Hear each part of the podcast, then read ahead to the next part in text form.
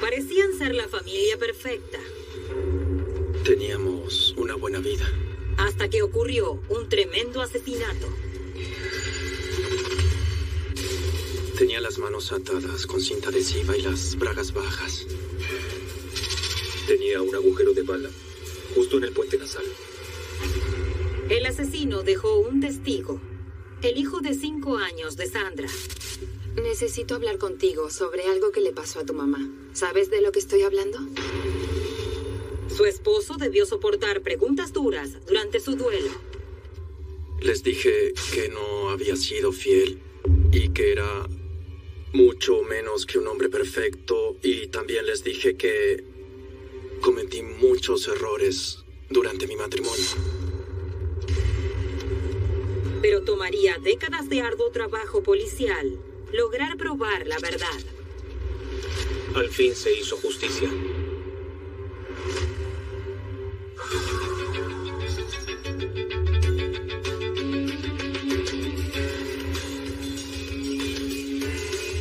Caso criminal.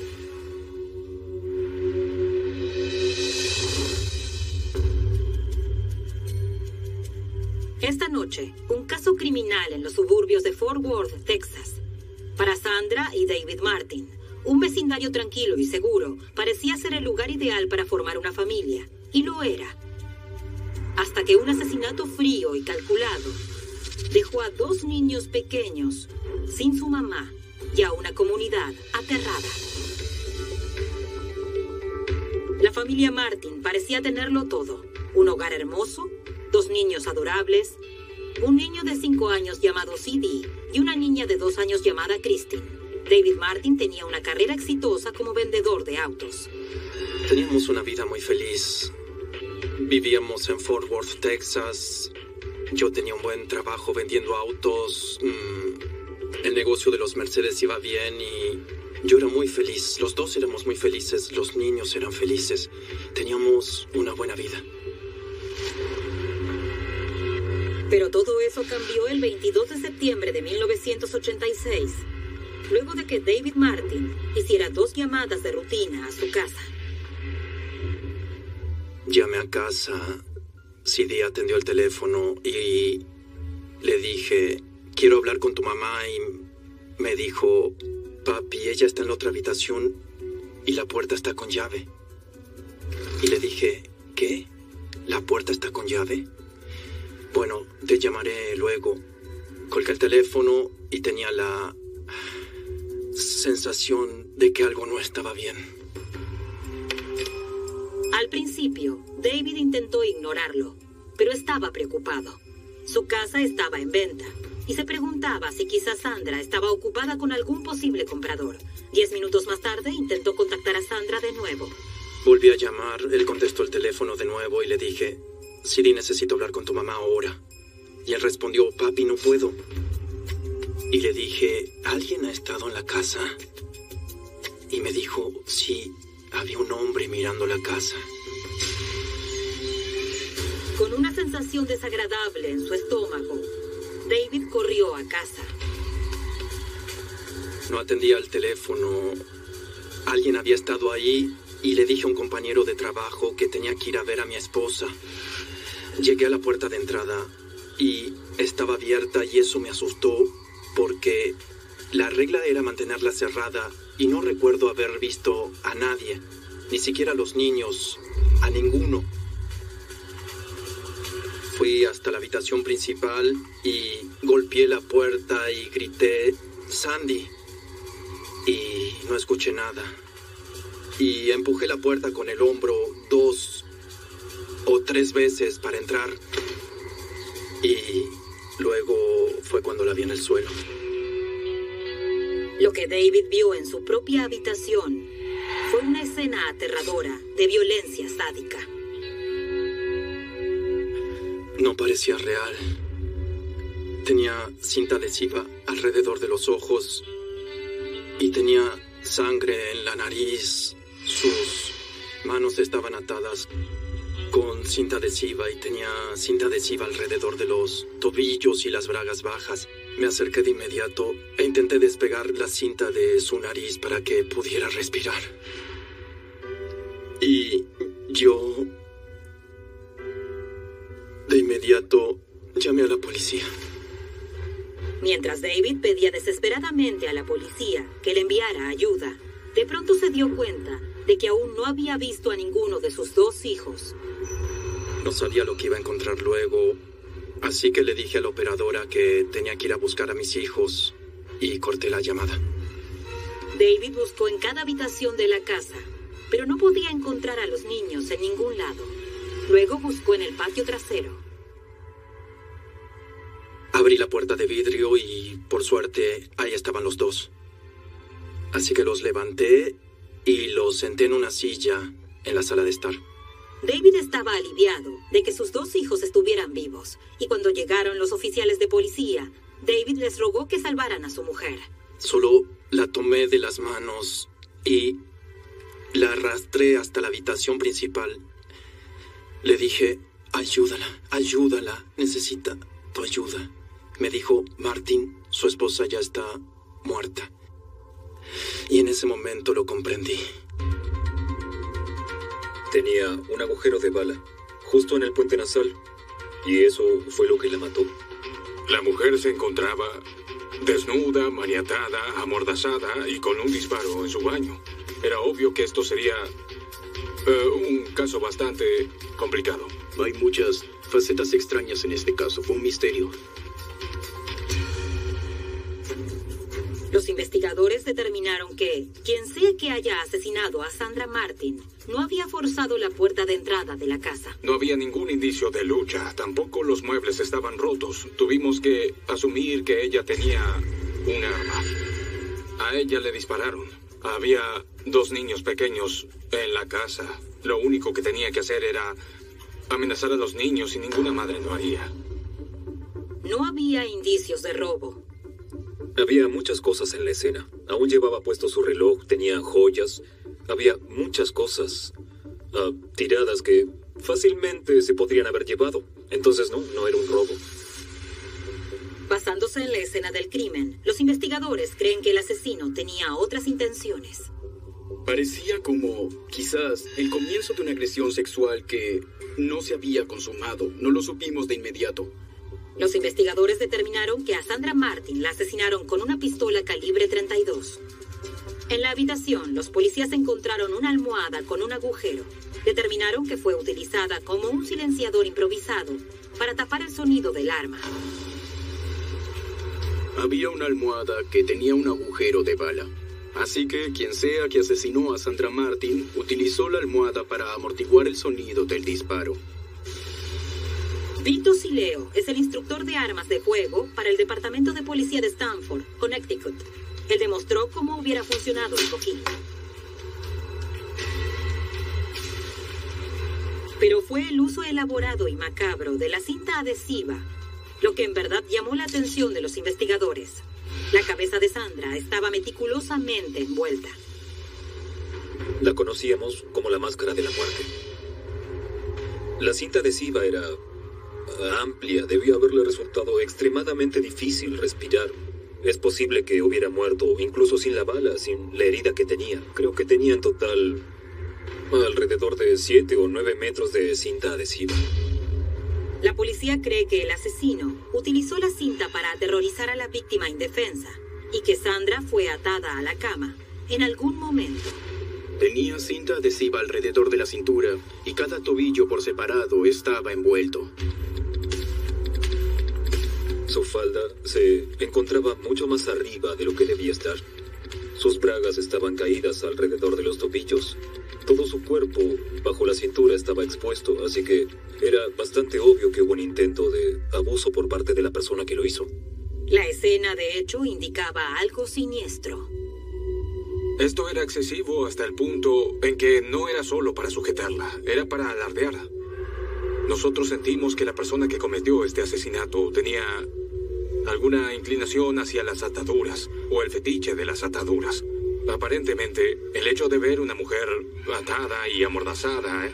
era algo que quizás desataba algo sexual en él, porque las cintas y ataduras estaban hechas de una forma que llamaban la atención. Los investigadores revisaron toda la casa en busca de huellas, pero no encontraron ninguna. Nunca las encontraron. Buscaron de arriba abajo, buscaron cada superficie de la casa y nada. Todas las pruebas llevan a los detectives a una conclusión, que el asesinato no fue un acto de violencia al azar. Se usaron cuchillas de rasurar y cinta adhesiva en el crimen. Y una clase específica de cuchilla. Buscamos en la casa y encontramos algunas cuchillas de rasurar, pero de otra marca y no encontramos cinta adhesiva. También había algunos casquillos y, según el señor Martin, había armas en la casa. Así que eso nos llevó a pensar en que quien había cometido el crimen llevaba su propia cinta adhesiva, sus propias cuchillas y el arma a la escena, lo que nos hace pensar que fue... Había muchos puntos en el caso que confundieron a los investigadores. De hecho, algunas de las pruebas indicaban que Sandra Martin no era el blanco específico. La forma ritualista en la que se llevó a cabo el asesinato indica que lo pensaron metódicamente. Así que podría haber sido al azar en el sentido de que podría haber sido cualquiera, pero no al azar en el sentido de que no fue planeado o casual. La policía cree que quien haya matado a Sandra tomó ventaja del hecho de que la casa de la familia Martin estaba en venta. La casa estaba en venta directa. Eso pone a alguien en una situación en la que un extraño llama a tu puerta. Las circunstancias de cómo la encontraron, en verdad, enviaron el mensaje de que cualquiera podría ser una víctima. Fue un crimen al azar. Solo eran una pareja joven que intentaba vender su casa y vivir en un lindo vecindario. Y solo una persona vio entrar al asesino a la casa ese día. Un niño inocente de 5 años que perdió a su mamá en un asesinato brutal. ¿Podrá el pequeño ayudar a los investigadores a resolver el crimen? La policía sabía que la mejor oportunidad para encontrar el hombre era conocer los detalles que recordaba el niño. Pero ¿cómo se interroga a un niño que acaba de perder a su mamá? Tenían un testigo y la pregunta que surge es, ¿cómo obtenemos esa información? Tenía cinco años y eh, al principio habló con algunos detectives, pero no con mucho detalle. Obtuvieron solo algo de información preliminar de su parte, pero debes tener cuidado al hablar con niños de esa edad.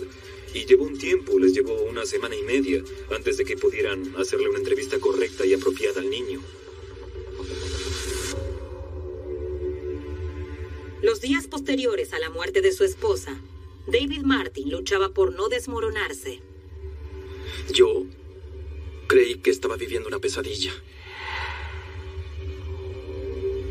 En solo horas, su vida había cambiado para siempre. Pero David sabía que tenía que ser fuerte, porque ahora tenía que criar solo a dos hijos.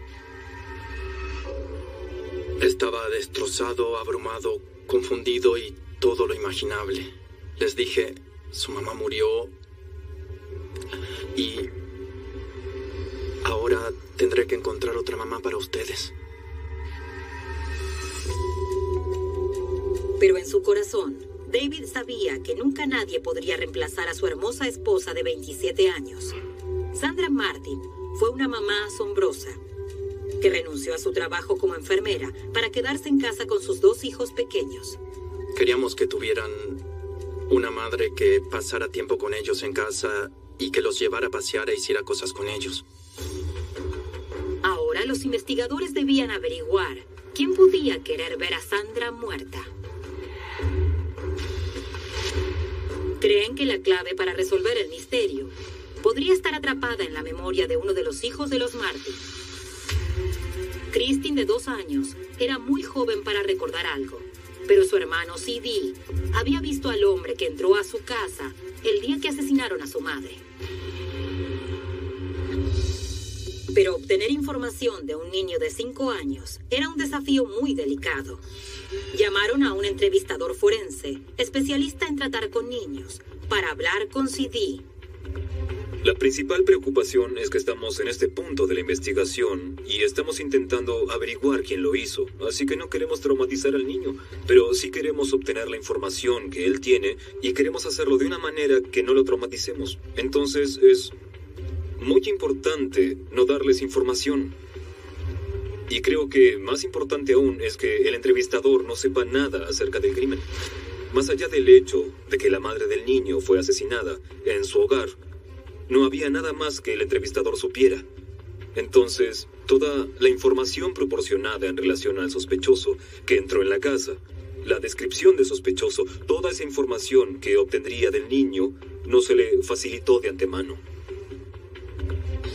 Si le digo a alguien que tienes 10 años, ¿eso es verdad o mentira? No es verdad.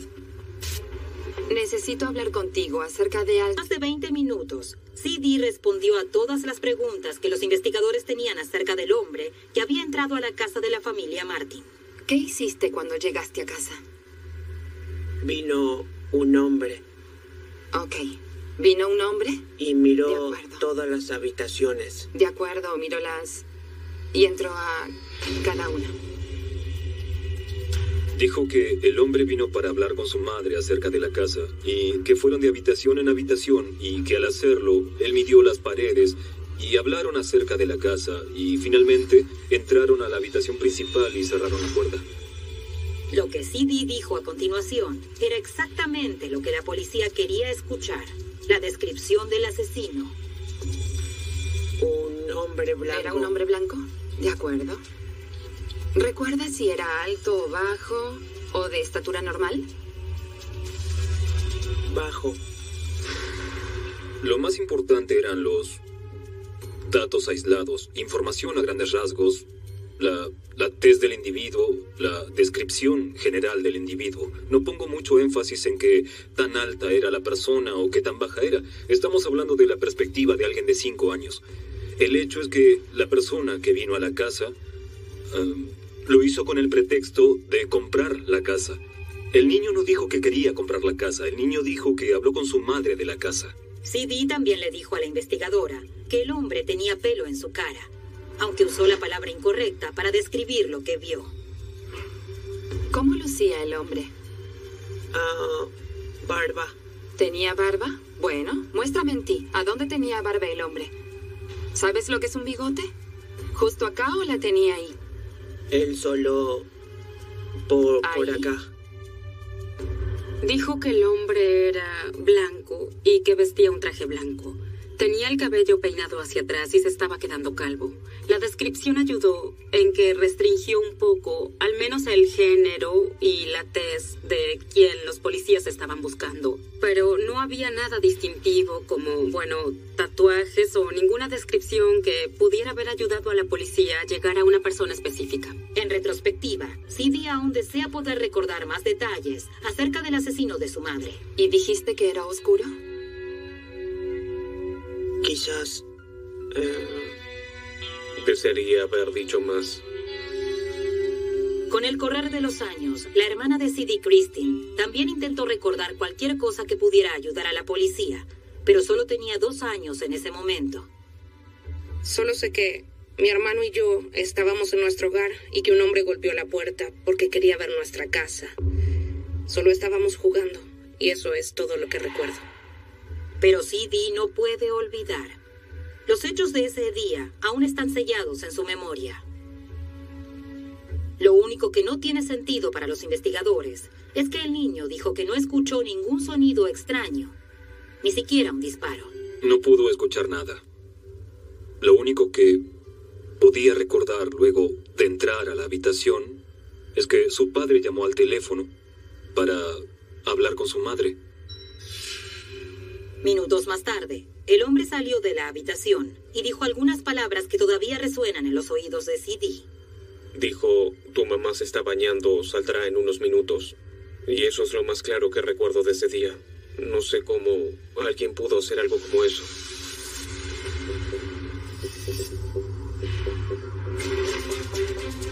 Los detectives pasaron meses intentando encontrar un sospechoso que tuviera relación con el negocio inmobiliario. Imprimieron unos 1500 volantes y se los entregaron a los profesionales inmobiliarios de la ciudad con algo de información. Pedían cualquier información que pudiera hacer avanzar la investigación. La policía también interrogó a los vecinos para saber si habían visto a alguien cerca de la casa esa tarde. Algunos de ellos recuerdan haber visto un auto de alta gama en la acera.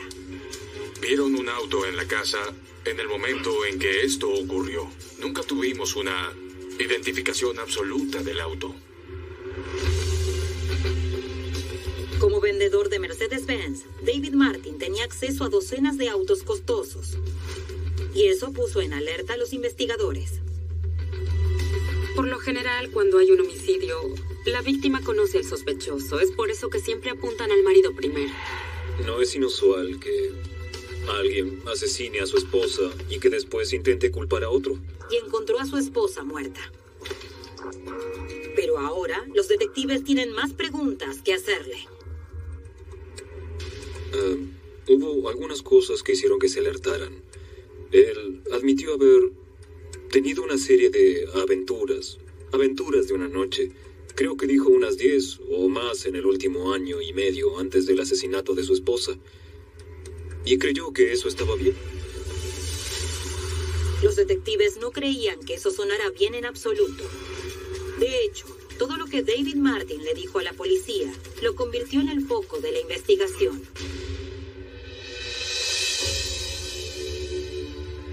Solo intenté ayudarlos lo más que pude. Les dije que no había sido fiel y que era mucho menos que un hombre perfecto. Y les dije que cometí muchos errores en mi matrimonio. David dijo que a pesar de su infidelidad, amaba a su esposa y quería encontrar desesperadamente a su asesino. Lo examinaron muy, muy rigurosamente. Él les brindó mucha información.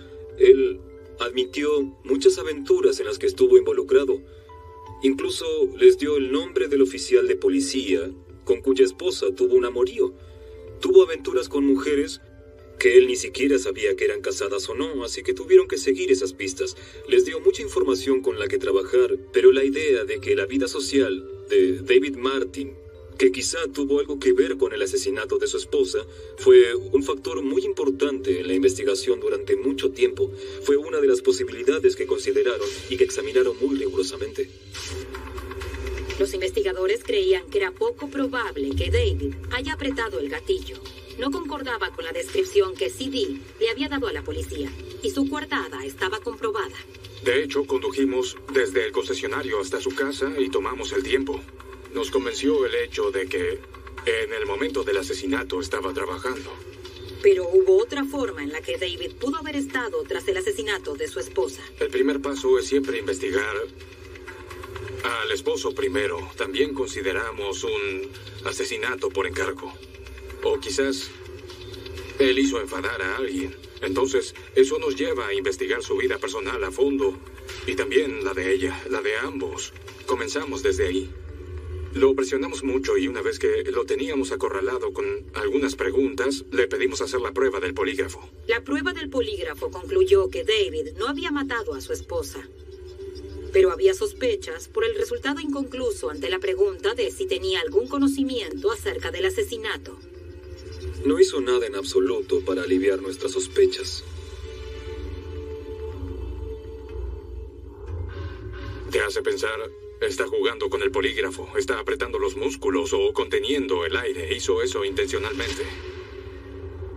Mientras los detectives continúan intentando conectar a David Martin con el asesinato de su esposa, los analistas de la escena del crimen registran la casa de la familia Martin en busca de alguna prueba física que pudiera identificar al asesino. Cuando una persona toca una cinta adhesiva, es posible que deje sus huellas dactilares. Uno de los aspectos más perturbadores del crimen fueron las múltiples capas de cinta adhesiva alrededor de la cabeza, muñecas y tobillos de Sandra, que Jim Barnon retiró la noche del asesinato. Esto se asemeja a la forma en que ataron a Sandra Martin. Había tres capas de cinta sobre sus ojos y cada capa de cinta estaba pegada con cuidado y de forma intencionada una sobre la otra. Se enviaron las pruebas al laboratorio de la policía de Dallas, pero los técnicos no encontraron ninguna huella en la capa superior de la cinta y no pudieron avanzar. Este siempre fue un problema para los investigadores, despegar y desenrollar una cinta. El investigador Barnum creía que podría haber una huella dactilar en una de las capas internas. Y se le ocurrió una idea ingeniosa. Congeló la cinta. Eso hizo que separar las capas fuera fácil, dejando cualquier huella intacta. Está congelada. Se separa en forma mágica. Barnon evaluó meticulosamente cada tira de cinta adhesiva en busca de huellas. Había unos seis metros de cinta pegada alrededor del cuerpo. Así que llevó un tiempo. Tenían que tomar de a una parte por vez. Pero el trabajo duro dio sus frutos. Al final encontraron seis huellas dactilares en la cinta. Fue un descubrimiento asombroso. Ese fue como un momento de quiebre. De pronto teníamos huellas dactilares que solo pudieron llegar ahí a través de la persona que puso la cinta en su cabeza. Los detectives que trabajaban en el caso se sorprendieron con el descubrimiento. Estaban muy emocionados y ellos pensaron que estaba... Bueno, estaban cerca de resolver este caso. El próximo paso fue encontrar una coincidencia con las huellas que recuperaron en la cinta adhesiva. Los investigadores compararon las huellas con todas las de los delincuentes violentos en el área de Fort Worth. No puedo decir cuántas huellas evaluamos, pero no hubo coincidencia con las que teníamos. Fue imposible. Lo que sí probó la cinta adhesiva fue que David Martin no había matado a su esposa. Mientras la policía presionaba a David Martin, toda la comunidad, incluso sus amigos, se habían convencido de que él estaba involucrado en el terrible asesinato de su esposa. Amigos desde hace muchos años que conoces hace tiempo ya no te hablan. Ellos creían que yo lo había hecho y no me habían capturado aún. Es una carga pesada que llevas en la espalda. Que todos los que te miran crean que eres un vendedor astuto y que de alguna forma perpetraste el asesinato. La policía quería poner fin a las especulaciones. Contrataron a un experto reconocido a nivel nacional para realizarle una segunda prueba del polígrafo a David. Lo pasó, lo pasó con un puntaje fuerte y la opinión del examinador del polígrafo fue sincera cuando negó tener algo que ver con el asesinato. Cuando el examinador le dijo a David que había pasado la prueba, sintió como si le hubieran quitado de los hombros la pesada carga que transportó durante meses. Dijo, sé sin lugar a dudas que tú no sabes nada al respecto. La policía desestimó a David como sospechoso y el caso se archivó. Pero los investigadores nunca abandonaron las esperanzas de que atraparían al asesino. Cuando tienes una pieza sólida de prueba física que identifica al asesino, no puedes dejarla ir fácil. Pero resolver el misterio tardaría mucho más de lo que cualquiera pudo haber imaginado. 23 años después del asesinato de Sandra Martin, el caso aterrizó en el escritorio del detective de casos sin resolver, José Hernández. La calidad de la prueba de las huellas dactilares lo intrigó lo suficiente como para reabrir la investigación. En primer lugar, él se enfoca en la tecnología disponible en la era moderna. ¿Hay algo en forma de forense que podamos hacer ahora que antes no podíamos? Hernández tenía un buen historial con la tecnología moderna. Él había utilizado el sistema automatizado de identificación de huellas dactilares en Austin, Texas, para resolver con éxito un caso archivado. La base de datos nacional tenía las huellas dactilares de todos los delincuentes conocidos y podría identificar con rapidez una posible coincidencia. Hernández decidió probar el sistema de nuevo en el caso de Sandra Martin. Las llevó a Austin, las entregó personalmente y en pocos días hubo coincidencias. Fue un descubrimiento espantoso. Las huellas que Jim Barnon había logrado tomar cuidadosamente de los seis metros de cinta adhesiva congelada finalmente tenían una coincidencia. Los investigadores nunca antes habían escuchado ese nombre, pero su profesión era exactamente la que sospechaban. La prueba recayó sobre un agente de bienes raíces de Dallas, un hombre de 63 años, Jay Thayer Williams. Nunca nadie había escuchado hablar de Jay Thayer Williams. Por primera vez y por fin tienes el nombre que concuerda con las huellas dactilares. Se pudo comenzar en ese momento y avanzar y continuar con un sospechoso en mente.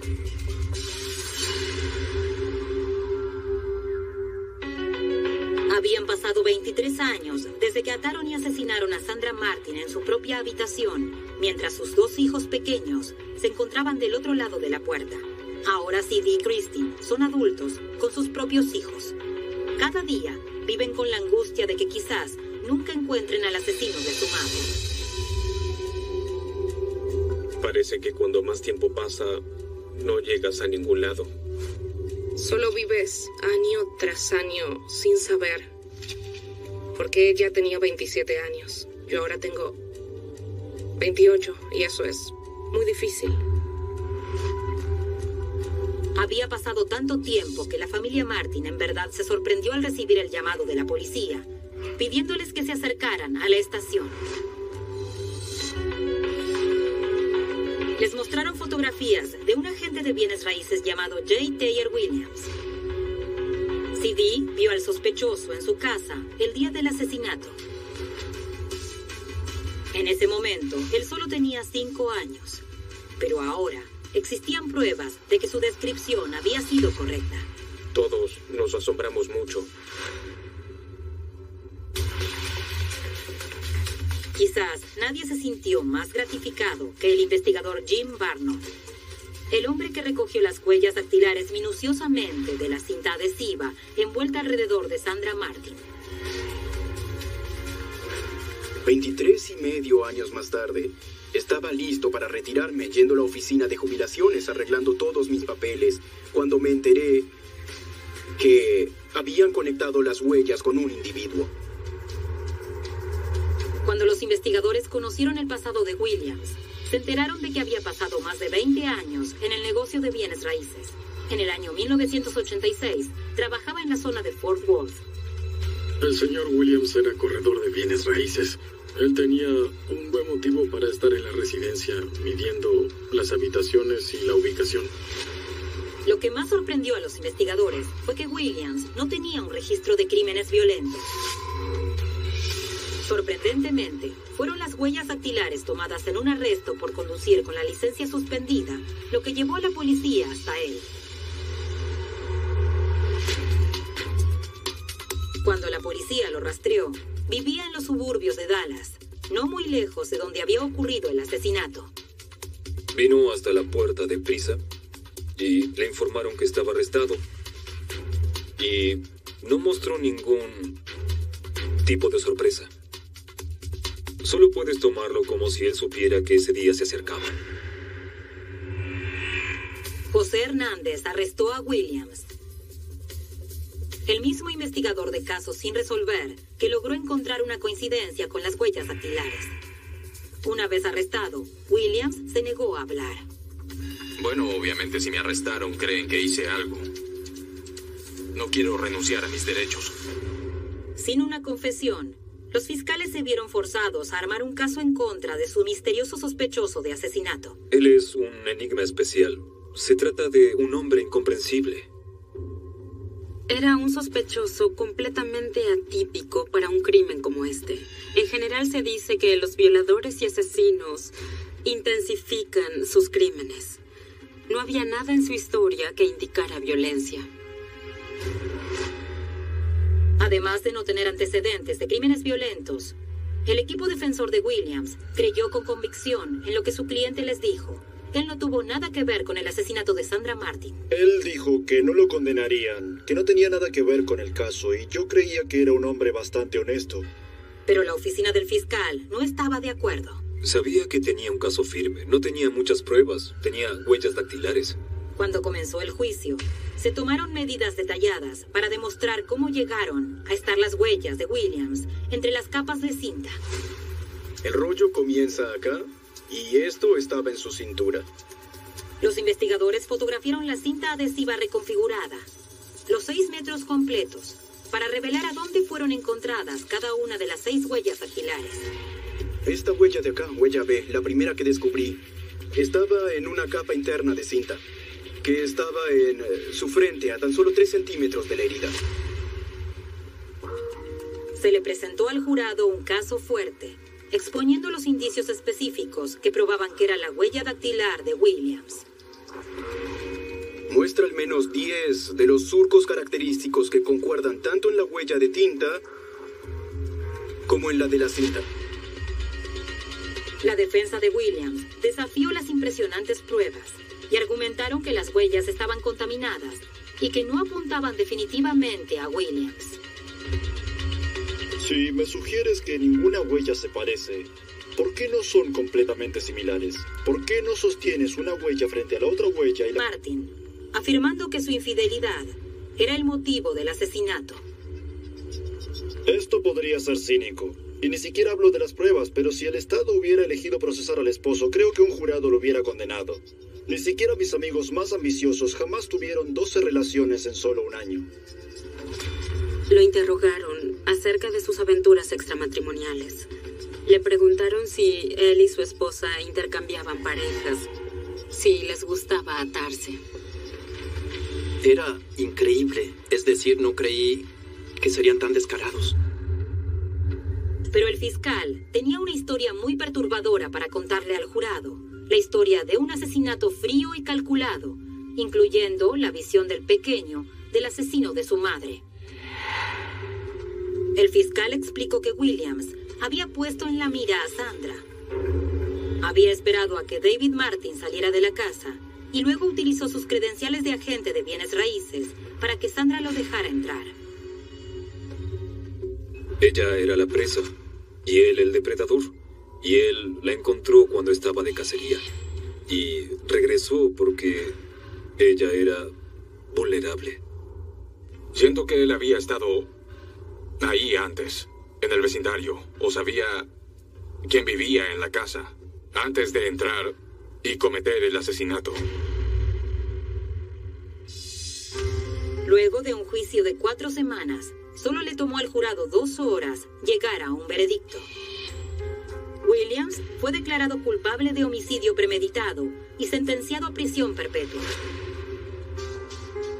En Texas, una sentencia por homicidio premeditado por un delito cometido en ese momento era automáticamente de prisión perpetua o muerte por inyección letal. El señor Williams recibió una sentencia de cadena perpetua y otra por homicidio premeditado. William estaba respirando aire robado. Eso fue lo que hizo. Desde el 22 de septiembre de 1986 hasta el día que lo encerraron. Era robado. Debió estar en prisión todo ese tiempo. La familia de Sandra Martin, después de mucho tiempo, pudo ver el castigo de J. Taylor Williams. Por fin se terminó. Los largos 23 años desde ese día se terminaron. Y por fin se hizo justicia. Bueno, sentí un gran alivio y nos, nos hizo muy felices, por fin. Poner a ese hombre tras las rejas, donde tenía que estar. Creo que su familia se aferró a las esperanzas de que algún día atraparían a alguien. Sin duda se veían muy felices con el veredicto y pudieron darle el cierre que buscaban. Fue una linda reivindicación. Emocionalmente, yo estaba feliz de que la familia pudo verlo. Ellos se sentaron detrás de mí, a mi izquierda, y pude voltearme y verlos y ver el alivio en sus rostros. Incluso el esposo de Sandra, David, un hombre que alguna vez fue el principal sospechoso de la muerte de su esposa, solo tenía que agradecer el veredicto. Él es mi héroe, Kevin Rousseau. Es el campeón del pueblo. Lo aliento a seguir haciendo lo que está haciendo. Para los ciudadanos de Fort Worth y del lugar donde él trabaja, él continuará buscando justicia. Por ellos, y estoy feliz de que haya luchado por mí. En la impactante declaración como víctima, David Martin expresó tener fe en que Williams enfrentaría un castigo mayor que la prisión. Le dije, J. Taylor Williams, me causaste a mí y a mi familia un increíble daño y sufrimiento. Te perdono por matar a mi esposa. Rezo para que recibas lo que merezcas. Eso es todo. La naturaleza del crimen indica que este no había sido su primer delito. Ah, sigo volviendo a la pregunta de ¿a dónde están todos esos cuerpos? Pero luego solo tengo que recordarme que tomó 25 años atraparlo solo por este delito. ¿Quién sabe que más pudo haber hecho. Si siguiera trabajando, pasaría mucho tiempo intentando averiguar más acerca de él, porque no creo que lo haya hecho solo una vez. Para los hijos de Sandra Martin, el veredicto cerró un capítulo de sus vidas que fue demasiado breve. Solo tienen unos pocos recuerdos fugaces de su hermosa madre. Era una mamá cariñosa que no tuvo el tiempo suficiente. Bueno, tienen que disfrutar de cada momento que tengan porque no saben si estarán acá o no al día siguiente.